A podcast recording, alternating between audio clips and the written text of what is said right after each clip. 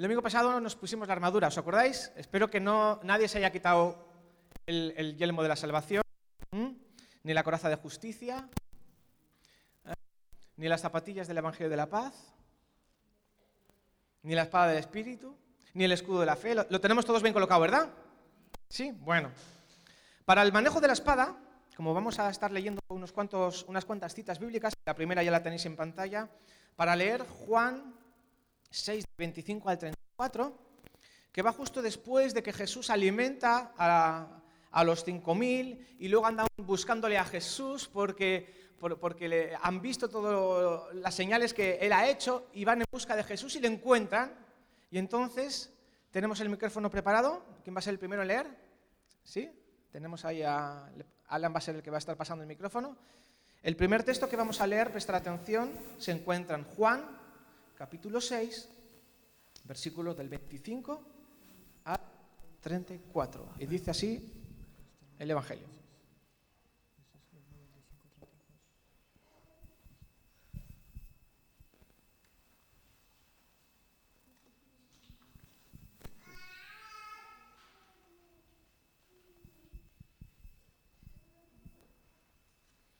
Juan 6. Aconsejo a todos los demás porque no vamos a toda la letra en la pantalla porque sale muy pequeño.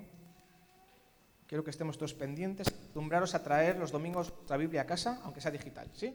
Juan 6, 25, 34. Ahora sí. Y hallándole al otro lado del mar, le dijeron, Rabbi, ¿cuándo llegaste acá? Respondió Jesús y le dijo, de cierto, de cierto os digo que me buscáis, no porque habéis visto las señales, sino porque comes- comisteis el pan y os saciasteis.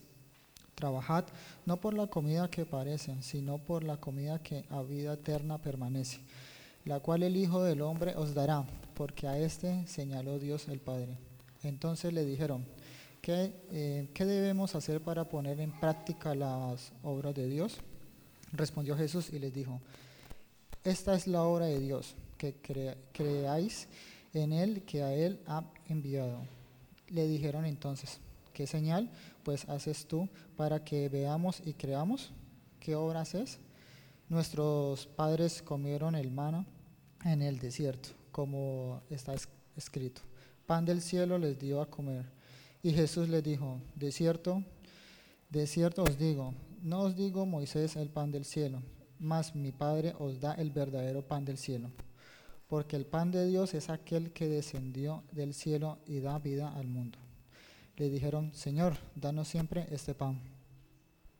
Amén. Ahora seguimos con Juan 6, del 35 al 47. ¿Te pasa, Alan, el micrófono? Sí, sí, por si acaso, mejor, para que te escuchen todos. Ahí, dale, dale fuerte. Seguimos leyendo el pasaje. Amén, amén. Jesús les dijo, yo soy el pan de vida, el que viene, el que a mí viene nunca tendrá hambre, y el que en mí cree no tendrá sed jamás. Mas os he dicho que aunque me habéis visto, no creéis. Todo lo que el Padre me da vendrá a mí, y el que a mí viene no le echo fuera. Porque he descendido del cielo, no para hacer mi voluntad, sino la voluntad del que me envió. Y esta es la voluntad del Padre, el que me envió, que todo el que me diere no pierda yo nada, sino que lo resucite en el día postrero. Y esta es la voluntad del que me ha enviado, que todo aquel que ve al Hijo y cree en Él tenga vida eterna, y yo le resucitaré en el día postrero. Murmuraban entonces de Él los judíos porque había dicho, yo soy el pan que descendió del cielo. Y decían, ¿no es este Jesús, el hijo de José, cuyo padre y madre nosotros conocemos? ¿Cómo pues dice este del cielo he descendido? Jesús respondió y les dijo, no murmuréis entre vosotros. Ninguno puede venir a mí si el Padre que me envió no le trajere, y yo le resucitaré en el día postrero. Escrito está en, en los profetas, y serán todos enseñados por Dios. Así que todo aquel que oyó al Padre y aprendió de él, viene a mí. Y no que alguno haya visto al Padre, sino aquel que vino de Dios, este ha visto al Padre. 47 incluido. De cierto, de cierto os digo, el que cree en mí tiene vida eterna. Amén. Y por último, Kenia va a leer Juan 6, del 48 al 59. Yo soy el pan de vida. Los antepasados de ustedes comieron maná en el desierto. Sin embargo, murieron. Pero este es el pan que baja del cielo. El que come de él no muere.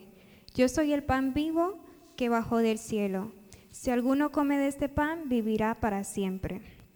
Este es el pan de mi carne, que daré para que el mundo viva. Los judíos comenzaron a disputar acaloradamente entre sí. ¿Cómo puede, estar, cómo puede este darnos de comer su carne? Ciertamente les aseguro, afirmó Jesús, que si comen de carne del Hijo del Hombre, ni beben su sangre, no tienen vida, eh, no tienen realmente vida. El que come mi carne y vive mi sangre, tiene vida eterna, y lo resucitaré en el día final, porque mi carne es verdadera comida, y mi sangre mi verdadera bebida.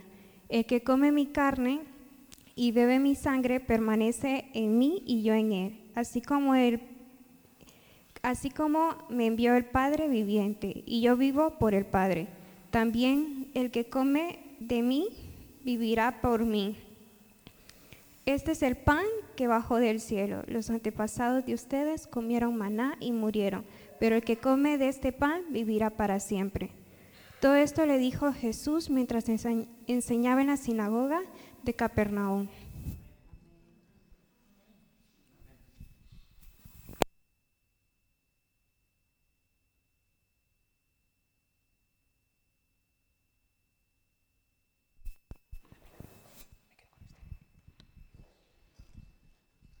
Bueno, pues gracias a todos por las lecturas. Qué importante es leer la palabra. Es importante leer y conocer todo el contexto. Esto solamente para, para introducir lo que el Señor quiere hablarnos ahora. Con todo este trasfondo, al oír esto, sigo leyendo en Juan 6, 60, ahora entramos de lleno, dice, al oír esto, todo lo que acabamos de escuchar, espero que hayáis estado atentos, y si no lo puedes repasar en tu casa, Hemos leído en total desde Juan 6, desde el 25 hasta el 59. Al oír esto que hemos escuchado, que Jesús decía que es el pan que ha descendido del cielo, y les confronta y les dice que el que no come de mi carne y bebe de mi sangre no tendrá vida eterna. Al oír esto, muchos de sus discípulos dijeron, dura es esta palabra. ¿Quién la puede aceptar?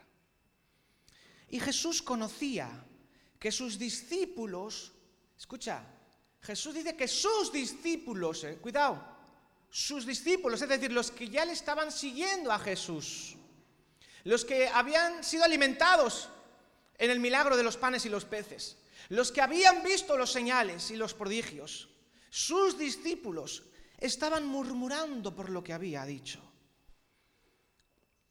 Y les dijo, ¿esto os escandaliza? Pues ¿qué pasaría si vierais al Hijo del Hombre subir a donde antes estaba? Y Jesús les, intenta aclarar, pero no lo, la entienden y dicen, el Espíritu es el que da vida. La carne no sirve para entender esto. Las palabras que yo os he hablado son espíritu y son vida. Jesús no les estaba hablando de, de volverse caníbales. Pero ellos no le entendían. Les faltaba entendimiento espiritual y estaban siguiendo a Jesús, estaban escandalizados. Dice, pero existen entre vosotros, y ese es el problema, algunos que no creen. Y Jesús decía esto porque sabía desde el principio quiénes eran los que no creían y quién le había de entregar, porque sabéis que entre los doce estaba el Iscariote, que finalmente acabó traicionándolo. Y además les dijo, por eso os he dicho que ninguno puede venir a mí si el Padre no se lo concede.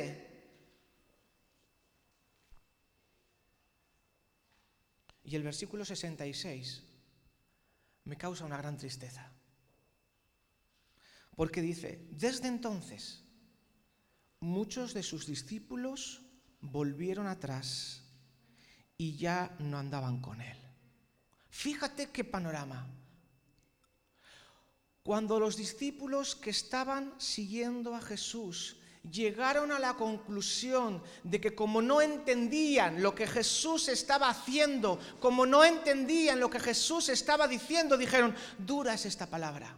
Y hay veces, hermanos, que recibimos una palabra aquí de ánimo, de aliento, de, fuerza, de restauración, de, como el domingo pasado, de la armadura, las herramientas, el escudo, y, todos gloria a Dios y amén. Y, y, salisteis aquí un montón de personas y el Señor nos ministró y nos ayudó, y espero que lo hayáis practicado toda esta semana. Pero hay momentos también donde el Señor hace o dice algo que uno dice, uff, dura es esta palabra. Y nos gusta recibir solamente lo bonito, lo guapo, lo, agradable, lo, que nos da alegría, lo, que nos hace la vida más fácil. Pero ¿qué pasa cuando seguir a Cristo se vuelve en algo que no comprendemos? O en algo que no comprenden los demás. O la cosa se pone fea. Vamos a llegar a la conclusión de decir, uff, dura es esta palabra, ¿quién la puede aceptar?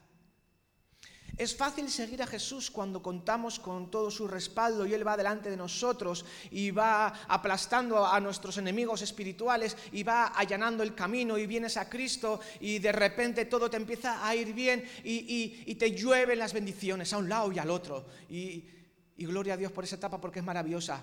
Pero ¿qué pasa cuando en el camino aparecen piedras de tropiezo y ya la vida cristiana no parece ser tan placentera. ¿Qué vamos a hacer ahí cuando los discípulos están diciendo, uff, esto, no hay por dónde agarrarlo, esto no lo entiendo, eh, a mí me gusta que me des de comer, Señor, y, ¿puedes repetir lo de la sardina que se multiplicaba en tres y en cuatro? ¿Puedes multiplicar lo del pan, pero a mí integral, por favor? A mí sin gluten, porque no me sienta bien. ¿Puedes volver a hacer ese milagro, Jesús? Y buscamos sus bendiciones, como hemos cantado antes, ¿os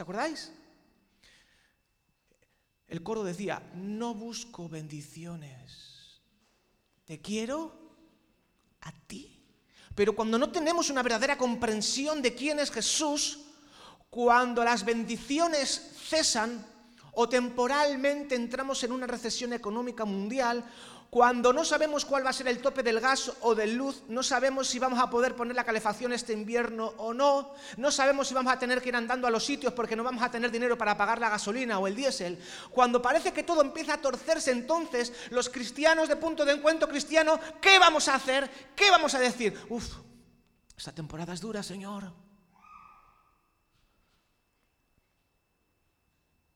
Dice, desde entonces muchos de sus discípulos volvieron atrás y ya no andaban con él. Esto aquí yo sé que no va a pasar. Pero aprendamos de lo que está escrito en el Evangelio. Jesús les preguntó. Fíjate qué pregunta. Y esta pregunta es de alguna manera el título del mensaje. Y Jesús nos dice honestamente, escúchame, Jesús nos dice honestamente a todos nosotros, porque tú sabes que la pandemia se ha cobrado un montón de iglesias cerradas en el mundo. Tú sabes que la pandemia se ha cobrado un montón de hijos y de hijas que se han quedado literalmente en la cuneta, que han abandonado la fe. Quizá no estaba en sus planes, pero cuando la cosa se puso un poquito así asado, dijeron, si no hay bendiciones, yo no sigo a Jesús. Y hay muchos consiervos y muchos hermanos y hermanas nuestras en el mundo, hermanos, que han dejado de seguir a Jesús. Nosotros estamos aquí hoy porque sí queremos seguir siguiendo a Jesús. Y te felicito por ello. Pero esto es una palabra que nos debe de afirmar a nosotros en el Señor. Porque Jesús le hizo una pregunta a los doce. No había doce personas más cercanas a Jesús. Y aquí somos una iglesia que está cercana a Jesús. Muchos volvieron atrás, como en este pasaje, porque no entendieron lo que Jesús estaba haciendo o estaba diciendo. Muchos volvieron atrás. Nosotros no hemos vuelto atrás, estamos aquí, gloria a Dios. Y estamos aquí muchos más de los que estamos hoy aquí, ¿eh? porque por diferentes circunstancias hay hermanos y hermanas que hoy no están físicamente aquí, pero están aquí en el PEC, y son del PEC, y son de los nuestros, y son nuestros hermanos, y son nuestras hermanas aunque temporalmente no les estés viendo tanto. Pero Jesús les hace una pregunta a los doce que a mí me hace a veces un poco sudar. Pero es bueno que reflexionemos en esto también, iglesia. Les dice, dijo Jesús entonces a los doce, versículo 67, ¿acaso queréis iros también vosotros? Imagínate que Jesús, ahora físicamente, no yo, Jesús, viene aquí, entra por la puerta, o como más te guste, que se aparezca, ¿no? Como después de resucitar, que se aparezca ahí en medio. No lo va a hacer porque ha prometido que hasta la segunda venida no le vas a volver a ver. no fantasees.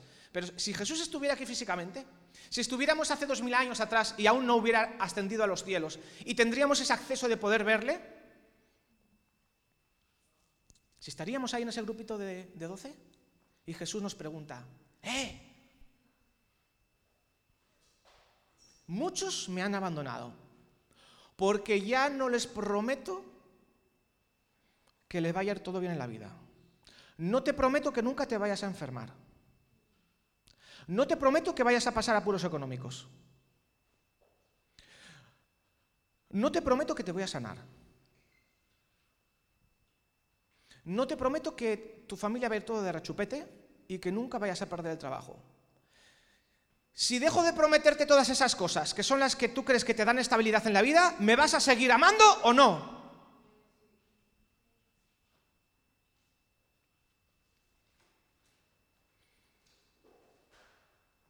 Y Simón Pedro, que siempre es el más atrevido, el más intrépido, para lo bueno y para lo malo, para cortar orejas y también para decir, ¡eh!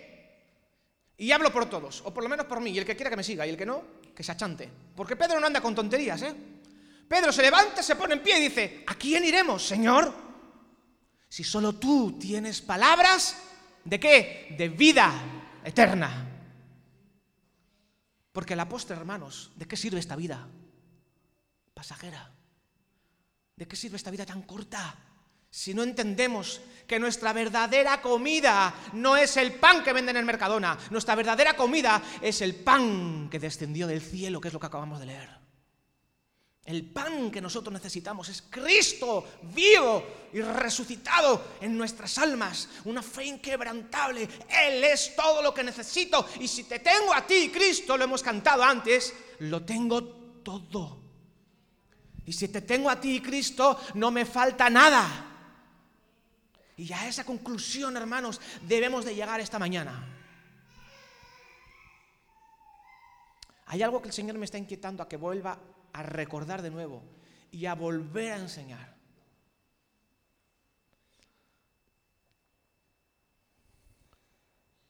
Cuando los discípulos en este pasaje dicen duras esta palabra, el Señor me recordaba, David dice, vuelve a enseñar eso que a algunos se les atraganta. Porque estamos tan centrados en el pan físico, estamos tan centrados en la recesión, en la subida de la inflación, en la subida de los precios, en que no sabemos dónde va a acabar la guerra de Ucrania y Rusia, si se va a extender a la tercera o no. Estamos tan preocupados por lo que vemos y por lo que tocamos. Estamos tan preocupados por el pan de harina que se nos olvida que el verdadero pan del cielo es Cristo.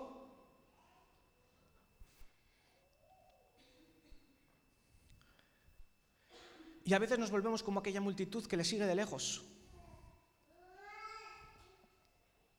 Porque, ¿sabes? A Jesús no le interesan los que le siguen de lejos.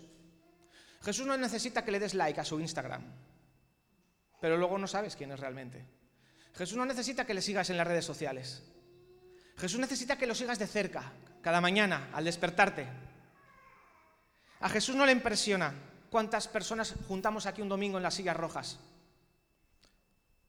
No, no le impresiona, de verdad.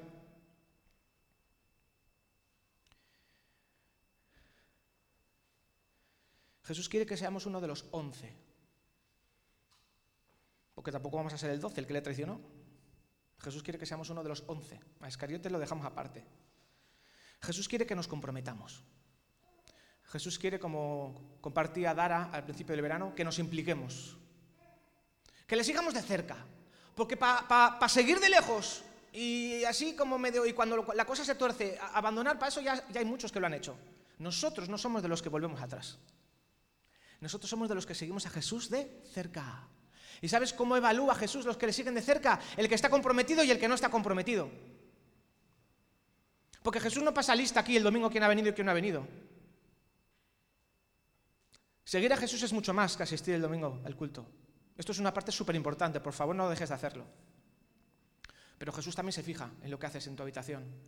Jesús también se fija en lo que haces en privado. Jesús también se fija en los que han tomado la decisión de bautizarse y en los que lo están postergando. Jesús también se fija en los que se toman en serio las convocatorias de la EDS, que ya acaba de empezar hoy, han estado muy poquitos. Todos aquellos que aún no han hecho la escuela de discipulado y servicio, con todo el cariño del mundo, ¿a qué estás esperando? ¿Te vas a conformar solamente a venir al culto a las doce y media? No, por favor, no, no te robes la bendición. No te quedes sin la bendición. ¿Todavía no has empezado a servir? ¿No te has implicado? ¿No te has bautizado? Y voy a hacer la pregunta que Dios quiere que hable ahora. ¿Todavía no has empezado a ofrendar, a diezmar? Porque cuando hablaba del pan del cielo, el Señor me recordaba, diles que no busquen solamente el pan que pueden comer. Jesús evalúa la congregación y Él sabe, como nosotros, que se demuestra el verdadero compromiso. El compromiso empieza por el que se compromete. Porque no me creo que me digas que estás comprometido con Dios y estás comprometido con la iglesia si no te has comprometido con tu bolsillo. Quizá intentas autoengañarte o quizá es que simplemente no lo has comprendido, no lo has entendido bien. Y el Señor me llevaba a esta palabra, que la leí hace unas cuantas semanas atrás, y yo me estaba resistiendo porque no me gusta hablar de estas cosas, porque luego siempre está el peligro de que te malinterpreten, etcétera, etcétera. Pero sabes, me da igual lo que pienses, en el buen sentido. Te lo, te lo tengo que decir, con amor, con cariño, con dedicación, Leo en Malaquías capítulo 3, del 6 al 18. Y empieza diciendo, porque yo el Señor no cambio. Por esto, hijos de Jacob, no habéis sido consumidos, porque el Señor no cambia. Porque el Señor no cambia, hermanos, no hemos sido consumidos. Porque nuevas son cada mañana, como hemos leído antes, sus misericordias. Dice, desde los días de vuestros padres os apartáis de mis leyes y no las guardáis. Y dice, volveos a mí y yo me volveré a vosotros. Ha dicho el Señor de los ejércitos. Pero vosotros decís, ¿en qué hemos de volvernos? Y dice Dios en el verso 8, ¿robará el hombre a Dios? Porque vosotros me habéis robado. Y aún preguntáis, ¿en qué te hemos robado? Y Dios responde, en vuestros diezmos y en vuestras ofrendas. Y dice Dios, sigue diciendo, esto entre paréntesis, porque esto no nos lo dice a nosotros, se lo dijo a ellos. Esto entre paréntesis. Malditos sois con maldición, porque vosotros la nación toda me habéis robado. Esto no se aplica aquí porque no hemos robado la nación entera, que hay algunos que diezmamos y otros que no. Dice, traed, dice Dios, traed todos los diezmos al granero, al alfolí, otra palabra, y haya alimento en mi casa. Y dice Dios, probadme ahora en esto, dice el Señor de los ejércitos, a ver si no abro las ventanas de los cielos y derramo sobre vosotros bendición hasta que sobreabunde. ¿Cuántos pueden decir amén a esto que acabo de leer? Me encanta cómo es Dios. Dice, probadme ahora en esto. Jesús está diciendo, ¿os queréis ir también vosotros? Eh, muchos ya me han abandonado. Te voy a decir las cosas ya de cara, de frente. Hermano y hermana, si quieres obedecer al Señor, si quieres comprometerte con Jesús, si quieres comprometerte con la iglesia, por favor, quiero que entiendas lo que pide Dios. Jesús en Mateo 23, 23 les dijo, reprochando a los fariseos, era necesario que hagáis esto, refiriéndose a los diezmos, pero seguir la justicia, la misericordia y la paz. Jesús vuelve a refrendar el tema de los diezmos y de las ofrendas en el Nuevo Testamento. Pero como yo sé que estamos en la gracia y estamos en el nuevo pacto, aunque lo llamáramos ofrendas, si estamos en la gracia, hermanos, debemos de ofrendar como mínimo la décima parte. Eso es la base. ¿Por qué? Porque estamos en la gracia. Si tú sigues en el Antiguo Testamento, todavía si estás en la ley, puedes dar 111,28 si tu salario es 1.128 euros. Hasta la coma, hasta el puntillo. Pero si tú quieres agradar a Dios en esta temporada de Nueva Gracia, porque Dios no escatimó y se entregó entero, precisamente como yo estoy en la gracia, yo me sentiría rácano, rácano, rácano, si mi salario es de 1.100 euros y le doy 110 clavado, ni uno más. yo me sentiría un desagradecido. Yo es imposible para mí, para mi familia, que demos menos, es imposible, pero menos que bastante más que el diezmo. No, no, no lo concibo, porque Dios ha sido siempre tan bueno y tan generoso y el Señor sabe que no miento y cualquiera puede ver todas las entradas en el, en el libro de registro de la iglesia. La persona y la familia que más ofrenda con diferencia para la obra del Señor en esta iglesia es nuestra familia. Y lo digo con toda humildad y con todo agradecimiento porque es de Dios viene todo y a Dios vuelve. Yo no podría predicar esto si yo no lo estoy haciendo primero. Pero quiero aclarar los términos. Cuando el Señor se refiere a vuestros diezmos y ofrendas, explico los términos, porque quizá alguno, con toda su buena intención, mm, venimos de un contexto católico y es diferente. Eh, quien solo se quiere comprometer a media hora el domingo lo tiene fácil. En lugar de venir a las doce y media aquí vas a las once, vas a misa y cuando pasan el cepillo echas los 50 céntimos que te sobran y te vas a casa con la conciencia tranquila. Pero estamos aquí porque queremos seguir a Jesús y porque queremos servirle. Entonces, cuando Dios se refiere a los diezmos, se refiere que si ganas mil, cien euros no son tuyos. Eso es el diezmo, es decir, la décima parte de mil son cien. Si ganas diez mil al año, al menos mil euros debería de haber entrada en la tesorería general de la iglesia. Eso es el diezmo. No es, hermano, lo que el Señor ponga en tu corazón, vamos aquí a ofrendar. A... Eso es ofrendar, es diferente. El Señor mueve tu corazón y dices, y Charo Penechea es un proyecto que ahora mismo necesita entradas extra. Y tú dices, voy a sacar 50 euros este mes y los voy a donar para Echaro Penechea. Eso es una ofrenda, por ejemplo, aparte. Pero si esos 50 euros los restas de los diezmos, estás robando a Dios. ¿Se entendió la diferencia? Una cosa son los diezmos, que es la décima parte de nuestros ingresos, y otra cosa son las ofrendas. Yo estoy convencido me venía, no sé si esta mañana o ayer, cuando estaba pensando en todo esto. Yo estoy convencido de que si todos los que amamos a punto de encuentro cristiano, todos los que nos sentimos comprometidos y emocionalmente ligados a esta iglesia, si todos fuéramos fieles, al menos solamente en los diezmos, ya no te digo en las ofrendas, solamente en los diezmos, y Charo Penochea no necesitaría ningún tipo de, amigos externos al proyecto. Porque estoy convencido que los mil euros que necesita el, programa del piso para seguir activo todos los meses, casi, casi toda la, totalidad podría ser, qué bonito sería que Punto de Encuentro Cristiano sea el donante principal del proyecto Charo Penechea. Y no tengamos que estar todos los años mendigando el currazo que se pega a Gema para meter las subvenciones, la Caixa nos, la ha denegado, tenemos el proyecto ahí que no sabemos muy bien lo que... Sí sabemos lo que va a pasar porque Dios lo sustenta. Pero qué triste que tengamos que estar todos los años haciendo cábalas y filigranas y, malabares para que la economía de la iglesia y de la asociación salga adelante, cuando estoy convencido que todo lo que Dios quiere bendecir a la iglesia ya está en nuestros bolsillos. Ya está, hermanos, es que ya está. Y a veces hasta me irrita cuando hacemos oraciones, Dios hace un milagro, y me acuerdo, y danos un templo nuevo y esas cosas, y a veces se nos va la imaginación. Y se nos va la fantasía, un montón de historias, pero no estamos dispuestos a soltar la cartera, Dios no nos va a dar más. Es fácil pedir un milagro externo, que venga, un, que venga un, donante de Estados Unidos o de Canadá y que nos regale 10.000 euros para seguir avanzando. Sí, lo puede hacer Dios, claro que sí. Pero ¿por qué no lo hace? Porque ya no somos niños fluctuantes. Ya somos una iglesia que vamos a cumplir 11 años. Somos una iglesia que tenemos que madurar. Y Dios quiere que llamemos al pan pan y al vino vino. Y si es con gaseosa, el lombrusquito es más rico todavía, mejor.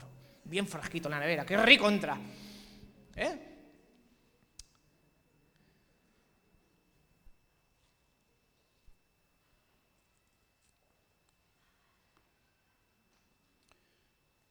Concluyo pues, volviendo a Juan 6, el texto que teníamos principal.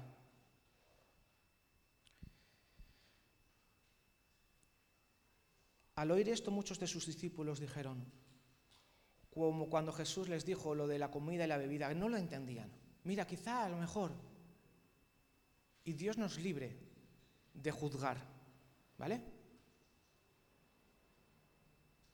Dios nos libre de juzgarnos unos a otros. La enseñanza se da. Lo que decida hacer cada persona es algo entre ella y Dios.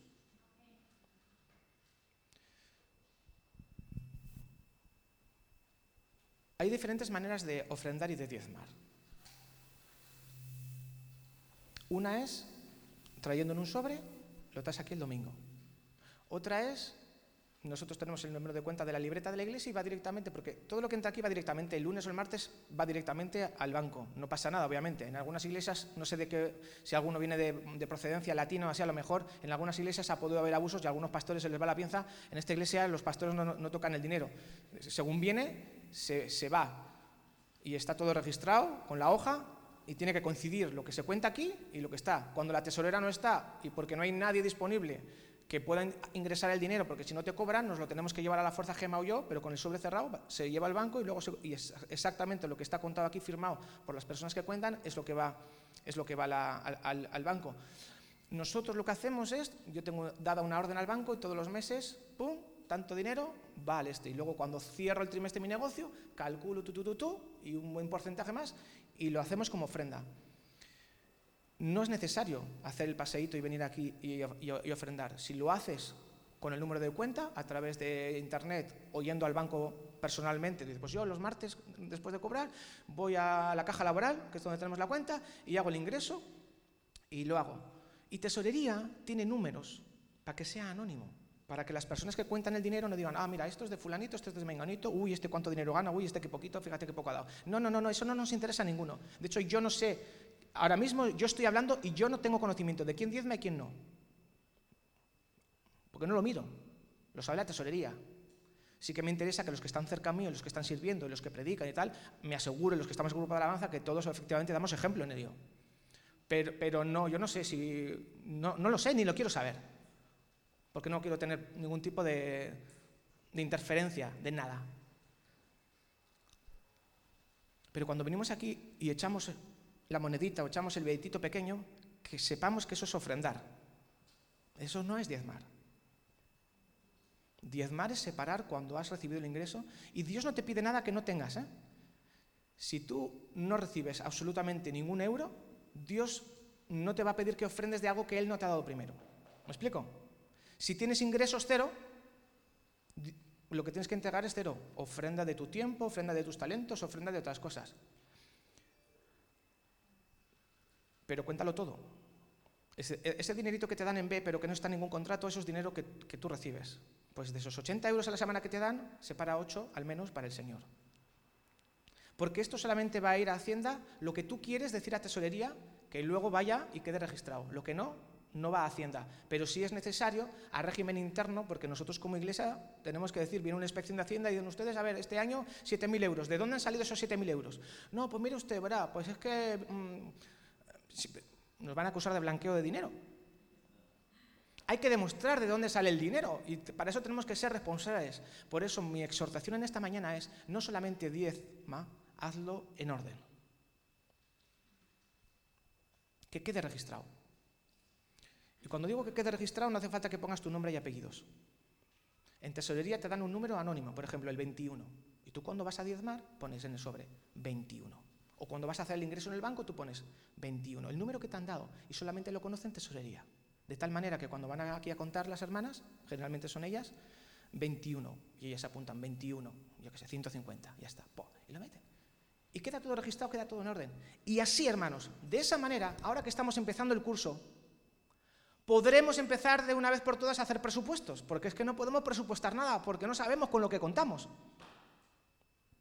¿Queremos seguir a Jesús? ¿Queremos seguir comprometidos? Hermanos, Dios no te va a pedir nada que no te ha dado primero. Es un ejercicio de fe. Si recibes 100, da 10. Los niños también pueden diezmar. Si reciben dos euros de paga, pueden separar 20 céntimos. Y que se acostumbren a diezmar para el Señor. Lo que se aprende de pequeño no se olvida de mayor. El que es fiel en lo poco, dices, pero ¿cómo voy a diezmar si recibo la RGI? Ahí no lo hagas por el banco, que no te vas a buscar un problema. Pero si recibes 937 euros o 57, lo que sea, pues separa 95,70 por lo menos. Eso si te quedas en la ley. Si estás en la gracia, da un poquito más. Y lo entregamos. Y averigua por ti mismo y por ti misma si el Señor es fiel o no es fiel. Te reto en esta mañana, iglesia, quien aún no lo haya probado y no lo haya experimentado. Yo doy fe porque sé que la palabra de Dios no miente. Dios dice, probadme ahora en esto y descubrir por vosotros mismos si no abriré las ventanas de los cielos hasta que sobre y abunde. Aleluya. Así que pues, ¿qué vamos a responder nosotros al Señor? Jesús nos dice, ahora que has escuchado lo que el pastor te acaba de decir y te ha incomodado, te pregunta, ¿acaso queréis ahora también iros vosotros?